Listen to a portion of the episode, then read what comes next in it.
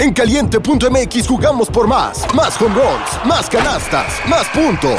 Vive cientos de deportes durante todo el año y los mejores eventos en vivo. Descarga la app, regístrate y obtén mil pesos de regalo. Caliente.mx, jugamos por más. Más diversión. Promoción para nuevos usuarios de GOV de GGSP 40497, solo mayores de edad. Términos y condiciones en caliente.mx. Hola, temporistas. Buenas noches y bienvenidos a Historias de Terror antes de dormir.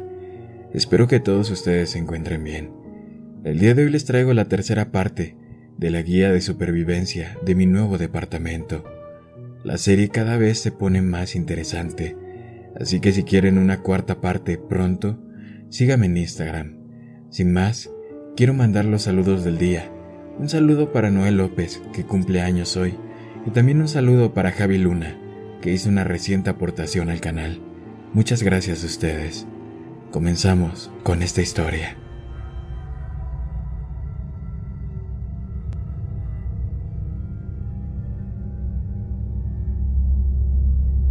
Yo estaba en completo shock.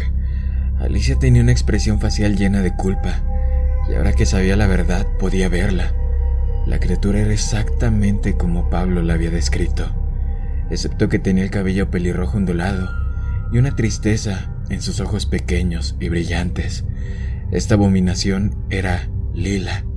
Así fue como Alicia la había vuelto a comprar, y esta era la única forma en que volvería a ver a Jaime, el amor de mi vida, un riesgo que no iba a correr. Después de días de incredulidad, la realidad finalmente me golpeó como una tonelada de ladrillos. Jaime estaba muerto y no iba a volver. ¿Por qué? ¿Por qué hiciste esto? pregunté, mi voz temblando de horror. Alicia me frunció el ceño, tratando de ocultar su vergüenza. Yo, yo no quería esto. Si crees que este era mi objetivo, entonces estás más enferma que yo. Yo solo quería recuperar a mi nieta. Cuando ella murió, una parte de mí murió. Mi hijo me culpó, su esposa me culpó, y aunque él nunca lo dijo. Pude ver en los ojos de Bernie, mi esposo, que él también me culpó. La había presionado para que se quedara. Quería pasar más tiempo con mi nieta. Me volví arrogante acerca de mi capacidad para hacer frente a los extraños sucesos en los pisos. Sé lo que estás pensando, pero te juro que no me enteré del sonambulismo hasta que fue demasiado tarde. Nos habíamos mudado al piso poco después de que mi hijo se fuera de casa para vivir con su novia. Él era menor de tres y fue el último en volar del nido, así que redujimos el tamaño para nosotros dos. Nunca supo a lo que nos enfrentamos en este piso o los peligros a los que envió su pequeña. Cuando sucedió, fue unos años después del incendio y los problemas con las criaturas. Llegamos al acuerdo con las cosas en el ascensor y los vecinos de los pisos quemados se habían convertido en un elemento fijo, al igual que las otras peculiaridades. Realmente pensé que mi nieta estaría salvo. Alicia se detuvo para mirar con añoranza a la niña mutada en la jaula. La criatura simplemente se retorció. A cambio, reprimió sus cuatro filas de dientes e hizo un suave siseo. Eh, ¿Puedo saber cómo hiciste esto? La detuve con más urgencia esta vez, mirando a la lila monstruo con incredulidad. Tenía que sacarle respuesta rápido. No quería pasar más tiempo del absolutamente necesario en ese cobertizo. El, el jardinero me ayudó, ella respondió. Su voz temblaba. ¿Y quién diablos es el jardinero? Me impacientaba más con cada nueva confusión que me arrojaba. Lo último que necesitaba era algo nuevo y potencialmente malévolo en la mezcla. No lo mencioné en mi nota porque se fue hace más de 20 años. No pensé que sería de tu incumbencia, así que no me preocupé por él. Su daño está en el pasado ahora. Pero te lo voy a contar. Alrededor de la época en que Lila desapareció, el Consejo otorgó el permiso de planificación para la torre de al lado, pero antes de que se construyera, el terreno en el que se asienta actuaba como un jardín comunitario para el nuestro y el bloque de pisos vecino del otro lado. Tenía un jardinero habitual, llamado Derek, a quien a menudo veías cuidando los macizos de flores en el frente. Derek fue de las primeras personas que conocí cuando me mudé. Como dije, Tuve que resolverlo todo yo misma, la primera vez que el limpiador de ventanas vino al balcón, naturalmente me estiré para dejarlo entrar y ofrecerle una taza de té. Cuando mi mano aplicó presión a la manija para abrir la puerta del balcón, hubo un golpe en la puerta principal. Le hice un gesto al limpiador para indicarle que estaría en un minuto, y contesté a la puerta. Estaba Derek ahí. Me detuvo y me dijo que no dejara entrar al hombre, que estaría cometiendo un gran error. Pensé yo que sonaba loco, y de hecho se lo dije. Después de un rato de discutir, me levanté para volver a hervir la tetera y dejar entrar al hombre, y Derek me agarró las manos y me gritó que mirara al hombre afuera. Cuando me giré para mirar, no había ningún hombre, sino un monstruo. Era alto e increíblemente delgado, de carne y hueso, pero de alguna manera más delgado que los huesos con una piel grisácea que se extendía sobre ellos. Tenía ojos que parecían estar tan hundidos que duraban para siempre, como la cueva más negra que puedas imaginar. La saliva goteó de su boca y aterrizó en el piso de mi balcón, un poco deslizándose por el panel de vidrio de la puerta. Abrí la boca para gritar, pero cuando lo hice, Derek me soltó las manos y el monstruo desapareció. En su lugar estaba ese hombre presumido y simpático, pidiendo un trago mientras limpiaba las ventanas. Me tomó un minuto procesarlo, pero sé lo que había visto. Ese fue el verdadero limpiador de ventanas. Nunca volví a abrir o intentar abrirle la puerta intencionalmente. Ese día, de hecho, Derek no se quedó mucho tiempo. No me dijo que es el limpiador de ventanas, ni por qué me visitaba cada pocos días. No explicó nada sobre las cosas raras que suceden. Por mucho que Derek fuera parte de los extraños sucesos, era como uno que había sido tallado en luz. Dijo que siempre estaría cerca cuando lo necesitara, que era su trabajo cuidar a los residentes, al igual que los macizos de flores. A lo largo de los años apareció un par de veces. Jugó un papel decisivo en llegar a un acuerdo con las criaturas. Cuando los vecinos murieron en el fuego, creó una exhibición especial para ellos en el jardín y se aseguró de que nada de lo plantado fuera venenoso para los gatos tan pronto como llegaran. También evitó que un impostor matara a Bernie en nuestra puerta principal.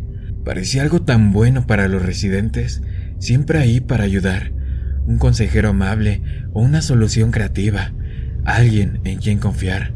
Sin embargo, cambió cuando concedieron el permiso de obras para el otro bloque. Sabía que su jardín sería desenterrado para poner los cimientos de ese edificio. Se volvió gruñón y amargado con el tiempo, pero nadie le prestó suficiente atención para darse cuenta, especialmente no cuando me golpeó la tragedia. Cuando Lila murió, estaba devastada. Derek se me apareció mientras estaba sentada en un banco en el jardín llorando. Se ofreció a ayudarme, a usar el jardín para recuperarla, pero en cambio le recriminé, le dije que era todo su culpa y que debería haber estado ahí cuando sucedió para detenerlos. Trabajó tan duro en el acuerdo con las criaturas que pasó mucho tiempo con ellas. Lila rompió la regla y tuvo que permitirles hacer lo acordado, dijo. Él no podía haberlos detenido, pero él quería ayudar a hacer las cosas bien. Comprendí por qué no había intervenido, pero no pude aceptarlo. Lo arremetí. Me avergüenza decir que en realidad le di una bofetada al pobre hombre y pisoteé su macizo de flores recién plantado. Estaba enojada y afligida. Rápidamente me quemé y colapsé en un montón lloriqueante en el suelo. Derek intentó consolarme, pero su mente estaba en su jardín. Dijo que lamentaba mi pérdida, pero que no debería haber atacado el macizo de flores, que él siempre había sido amable conmigo y que yo debería ser más amable a cambio. Lo... lo ignoré y le dije que no importaba porque de todos modos todo iba a ser demolido en los próximos días. Debería haber tomado más nota de la forma en que se contrajo cuando dije eso. Él chasqueó, dijo que sabía que yo estaba enojada, pero no había necesidad de desquitarme con él. Si yo estaba tan desesperada por recuperar a Lila, él conocía la manera, pero era peligroso. Yo rogué, dije que haría cualquier cosa, no importaba lo que fuera. Me dijo que era sencillo y que lo único que tenía que hacer era entrar en el ascensor y ofrecerles comida a las criaturas mientras repetía la frase revertetur mortuis durante sus horas frenéticas. Dijo que no había ninguna garantía de que no me aplastarían los huesos antes de que dijera la primera palabra, pero que si tenía éxito, recuperaría a Lila. Por supuesto tuve éxito. No había una criatura a la vista mientras realizaba el ritual según las instrucciones. Al principio pensé que no pasaba nada. No apareció de inmediato. Pero unos días después, la encontré corriendo por mi casa. Le había arrancado un trozo de la oreja a Damián con los dientes. Intenté matarla al principio, pero justo cuando estaba a punto de finalizarla, vi en sus ojos quién era. Traté de buscar a Derek, pero en ese momento los trabajadores habían comenzado. No quedó nada de su jardín y nada quedó de Derek. Nadie lo ha visto desde entonces. Verás, Kat, nada de este edificio es totalmente inofensivo. Tienes que estar en guardia, en todo momento. La he mantenido así desde entonces. Puedes pensar que estoy loca, pero no podría matar a mi propia nieta. No soy un monstruo. Alicia suspiró y me hizo salir del cobertizo. Cerró la puerta detrás de mí, cerrando el candado en su secreto más horrible. Yo estaba agotada. Era mucha información para asimilar y, como resultado de la información que había recibido, el verdadero dolor por mi novio finalmente se estaba sentando. Todas las esperanzas que tenía se desvanecieron. No podía soportar mirar a Alicia Méndez por un momento más. Me disculpé y me fui, volviendo malhumorada en el autobús a la torre en la que una vez había estado tan emocionada de vivir. Era media tarde cuando llegué a casa. La elección entre las escaleras y el ascensor no me entusiasmó mucho pero opté por las escaleras, y después de lo que estoy segura terminaron siendo 11 pisos, hice los seis pisos hasta mi hogar. Me acosté en nuestro colchón, en el suelo, y lloré por Jaime. Sollocé tan fuerte que mi garganta se secó y me dolió, y mi estómago se contrajo con cada respiración entrecortada. Sollocé hasta dormirme. Mi cuerpo y mi mente deben haber renunciado a la lucha contra la necesidad de descansar y desconectarse. Cuando me desperté, era tarde, alrededor de las 10 de la noche. Me senté en la mesa del comedor, con la cabeza entre las manos. Toda mi vida se había ido a la mierda, y lo sabía. Pensé en tantas cosas. Me pregunté por qué estaba pasando esto. Busqué en las redes sociales actualizaciones sobre Melissa, pero no había ninguna. Jaime no era muy cercano a su familia, pero sabía que no pasaría mucho tiempo antes de que comenzaran a preocuparse. Todo lo que consideré se convirtió en una bola de nieve en mi mente. La soledad de lidiar con esta situación me estaba matando. Decidí hacer algo que normalmente no haría. Bajé y llamé a la puerta del piso 26. Terry respondió. Su perfecto cabello corto estaba un poco despeinado y fuera de lugar. Tenía ojeras enormes debajo de los ojos y podía oler el vino en su aliento. ¿Estás bien, Kat? me preguntó. Parecía preocupada. Eh, no, no, lo siento. Sé que no te conozco y yo solo... apenas podía hablar. No, no, no te preocupes. Alicia ya me llamó. Ella me contó todo. Siento lo de tu novio. Es una pena que nunca llegue a conocerlo. Terry me devolvió la mirada con la misma expresión que una madre, cálida y comprensiva. ¿Te gustaría una taza de té? ¿Tal vez algo más fuerte? Me encantaría un café, por favor, respondí dócilmente. Abriéndome camino hacia la sala de estar, su sofá era cómodo. Me recordaba estar en casa de mis padres antes de que todo esto comenzara. Terry trotó hacia la cocina, tropezando levemente. Podía ver la encimera de la cocina desde el sofá la botella de vino vacía que explicaba su tropezón. Mientras ponía a hervir la tetera, siguió un gran estrépito en algún lugar del interior del piso. Salté, sintiéndome sobresaltada. Terry tosió, en un pobre intento de ocultar el ruido. Eh, disculpa, un momento, por favor, murmuró con aprensión mientras salía de la sala de estar y entraba en el pasillo que contenía los dormitorios. Oí otro estruendo, risitas y algunos gritos inaudibles. Después de un rato, las cosas quedaron en silencio y Terry volvió a la sala de estar. Lo siento por eso, ya sabes cómo son los niños. ella anunció, ignorando los ruidos. Casi me había olvidado de Eddie y Ellie. Ya era tarde, y la expresión de resignación en el rostro de Terry indicaba que así comenzaban todas sus noches. Asentí. No pude reunir mucho más de una respuesta. Creo que pudo ver que solo necesitaba sentarme ahí. Se levantó para terminar de hacer el té y luego colocó la taza frente a mí con dos galletas digestivas. No había comido adecuadamente en días y realmente necesitaba el azúcar. Resultó que Terry y yo nos llevamos muy bien. Tenemos gustos similares en películas, música y comida, a pesar de la diferencia de edad. Hablamos durante aproximadamente una hora sobre cosas normales y aleatorias. Fue agradable tener un descanso de la locura. Me acostumbré a los golpes de los gemelos. Incluso me reí un par de veces. Había olvidado cómo se sentía eso estos últimos días. El descanso no duró mucho. El siguiente ruido que escuchamos fue más fuerte que el primero. Fue seguido rápidamente por dos niños pequeños, corriendo hacia la sala de estar y arrojándose a los brazos de su madre. Me quedé desconcertada por un momento. Eddie y Ellie estaban vestidos con pijamas y seguían siendo los niños lindos que había conocido en el pasillo, pero algo era diferente. Sus ojos marrones de cachorrito se habían convertido en profundos vacíos, como lo que había imaginado cuando Alicia describió la verdadera forma de los limpiadores de ventanas. En los extremos de sus dedos había garras largas y afiladas, que sobresalían de donde deberían de estar las uñas. No tuve tiempo de retroceder aterrorizada ante su nueva apariencia. Terry los agarró y les preguntó qué estaba pasando. Lloraron y enterraron los vacíos donde deberían de estar sus ojos en los hombros de su madre. A pesar de su exterior aterrador, estos eran dos niños pequeños, muy asustados. Había sido un día muy largo y pensé que mi pesadilla había terminado, pero apenas estaba comenzando. Ellie murmuró en el hombro de Terry con una voz aguda que hacen los niños cuando tienen miedo. Mamá, lo sentimos. No quisimos dejarlos entrar. Solo estábamos bromeando. Shh, ya vienen, sisió Eddie, en el mismo tono agudo y angustiado. ¿Quién? ¿Qué has hecho? preguntó Terry. El color desapareció de su rostro. Los niños no tuvieron la oportunidad de responder.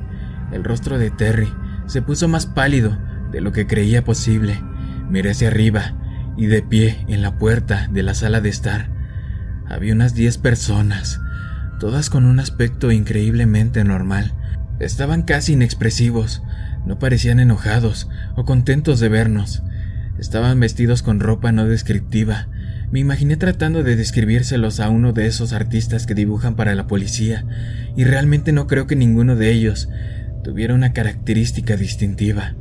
Es por eso que me tomó un tiempo encontrarla entre la multitud, a pesar de que me había estado mirando todo el tiempo. Ahí estaba Natalia. Cuando vi a Natalia por primera vez, todo lo que podía imaginar era Melissa, la forma en la que la piel de su rostro se derritió, el olor de su cabello quemándose y el sonido que hizo no tuve tiempo de contar, pero había más de lo que originalmente pensé. Supuse que estas debían de haber sido las quince personas de las que habló Alicia, entrando en los pisos que se quemaron antes de que sucediera. Ya sabía que Natalia era una de ellas. Eddie y Ellie se agarraron de la falda de Terry, temblando de miedo. Quería ayudar a protegerlos, pero aún así no pude evitar temblar un poco cada vez que vislumbraba esos vacíos huecos donde estaban sus ojos. Hola, Terry. Los niños dijeron que podíamos pedir prestado un poco de azúcar. ¿Podemos? Preguntó amenazadoramente, sonriendo a la familia asustada que estaba a mi lado. Después de un momento o dos de miradas intensas, Natalia finalmente se dirigió hacia mí. Parecía ser la portavoz del grupo. Dijo, ¿Cómo está tu amiga? Una pena que tuviéramos que terminar nuestra visita. Estaba disfrutando de su compañía. No hables de ella. Ella no tiene nada que ver contigo, perra enferma, le grité. No podía soportar la mirada de su cara. No me asustas de todos modos con tus amigos raros. No voy a dejar que lastimes a esta dama o a sus hijos. Natalia se rió entre dientes y yo tragué saliva. Quizá parezca muy valiente y todo, pero no soy ningún héroe. Hace unos días solo era una niña emocionada por mudarse con su novio, y ahora estoy aquí. Mi novio está muerto. Mi apartamento es como vivir una propia película de terror, y estoy de pie, desafiando a los vecinos de llamas demoníacas para defender a los niños que parecen demoníacos. ¿Qué carajos está pasando? Pero cuando dije que no me asustaba, lo decía en serio. Algo dentro de mí estaba erradicando cualquier miedo a estas personas. Solo quería proteger a los residentes. La vida realmente lanza bolas curvas. Yo sé que no tienes miedo. Lo vi en tus ojos cuando clavaste ese gran cuchillo en mi garganta. Por eso estamos aquí. Mis hermanos y hermanas no son monstruos. Ustedes son los monstruos, pensando que sus vidas tienen sentido. Los observamos en su vida cotidiana y sus rutinas mundanas, y nada cambia realmente. Sus vidas son inútiles y desechables. Es por eso que prendimos el fuego hace tantos años. Ella se rió entre dientes a lo largo de sus palabras. Había una animación en ellos como si fuera un personaje de dibujos animados psicótico, finalmente atrapando a su presa después de 138 episodios de persecución. Esas personas no eran desechables, murmuró Terry, apenas un decibelio más alto que un susurro. ¿Qué fue eso, Terry? ¿Tenías algo que decir? Natalia pasó de caricatura psicótica a matón escolar. Ella hizo que mi piel se erizara. Yo, yo solo era una niña, pero esas personas eran amigas de mis padres, eran buenas personas, dijo Terry con un poco más de confianza. Ninguna de las otras personas se había movido, simplemente se quedaron ahí, mirando. ¿Por qué quemarías a la gente viva? ¿Qué puedes ganar? Interrumpí, dando un pequeño paso entre Natalia, Terry y los niños. Pude ver que estaba preparada para ir por ellos y no podía dejar que sucediera. Nosotros vivíamos con el gran líder, Michael, todos nosotros, viviendo de la manera justa que él nos había ordenado vivir. Hizo un gesto a las personas a su alrededor. El nombre de Michael parecía inspirar algún tipo de emoción en el grupo. El hermano de Michael, Jonathan, vivía aquí, en el piso que quemamos. A veces nos dejaba pasar el rato ahí, pero no vivía de la manera justa en la que lo hacíamos nosotros. No le gustaban nuestras creencias, pero nos acogió cuando perdimos el lugar donde nos alojábamos debido al crecimiento del grupo. Él y Michael rara vez se veían a los ojos, discutieron apasionadamente. Nuestro grupo nunca creyó en vivir dentro de las limitaciones de las normas sociales, y estábamos despiertos a todas horas. Íbamos y íbamos cuando queríamos, abrazando las libertades y escuchando música mientras hacíamos un trabajo introspectivo. Terry empujó a los niños atrás y respondió, enfurecida. Ustedes eran solo un grupo de hippies malcriados y con derecho que seguían a un imbécil mentalmente enfermo de mediana edad. Escúchate a ti misma.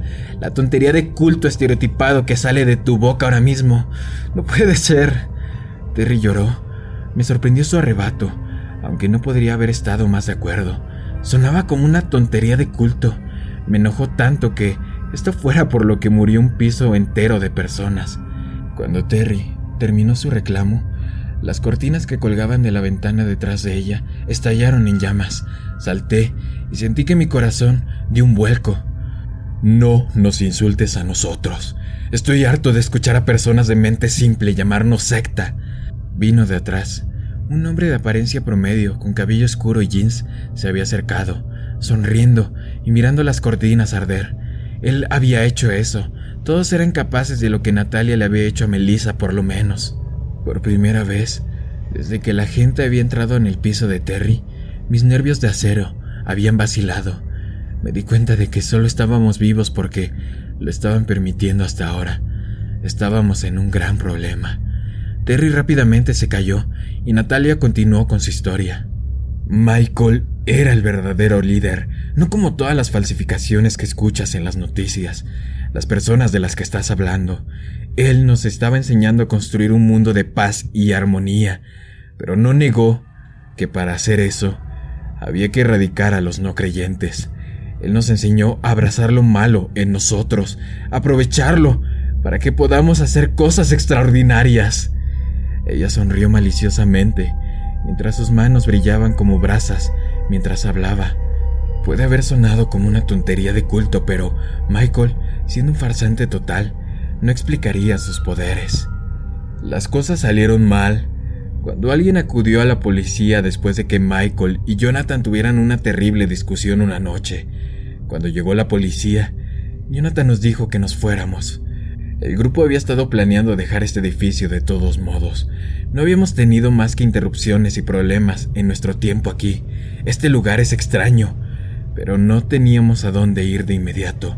A la policía ya nos disgustaba después de abarrotar la última propiedad. No necesitábamos más atención. Michael estaba furioso. Hicimos una lluvia de ideas en un campo durante horas sobre quién podría haberlo hecho. Personalmente sospeché de la vecina de al lado, Madis. La mujer era muy entrometida, siempre golpeando y pidiéndonos que mantuviéramos el ruido bajo, interrumpiendo nuestras sesiones espirituales.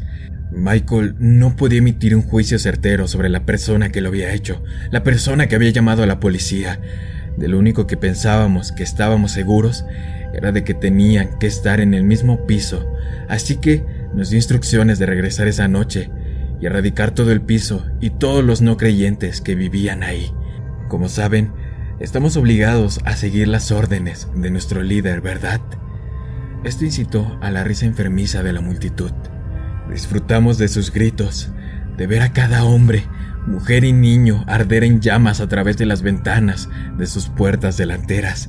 Era la primera vez que desatábamos toda nuestra energía y nos sentimos tan poderosos.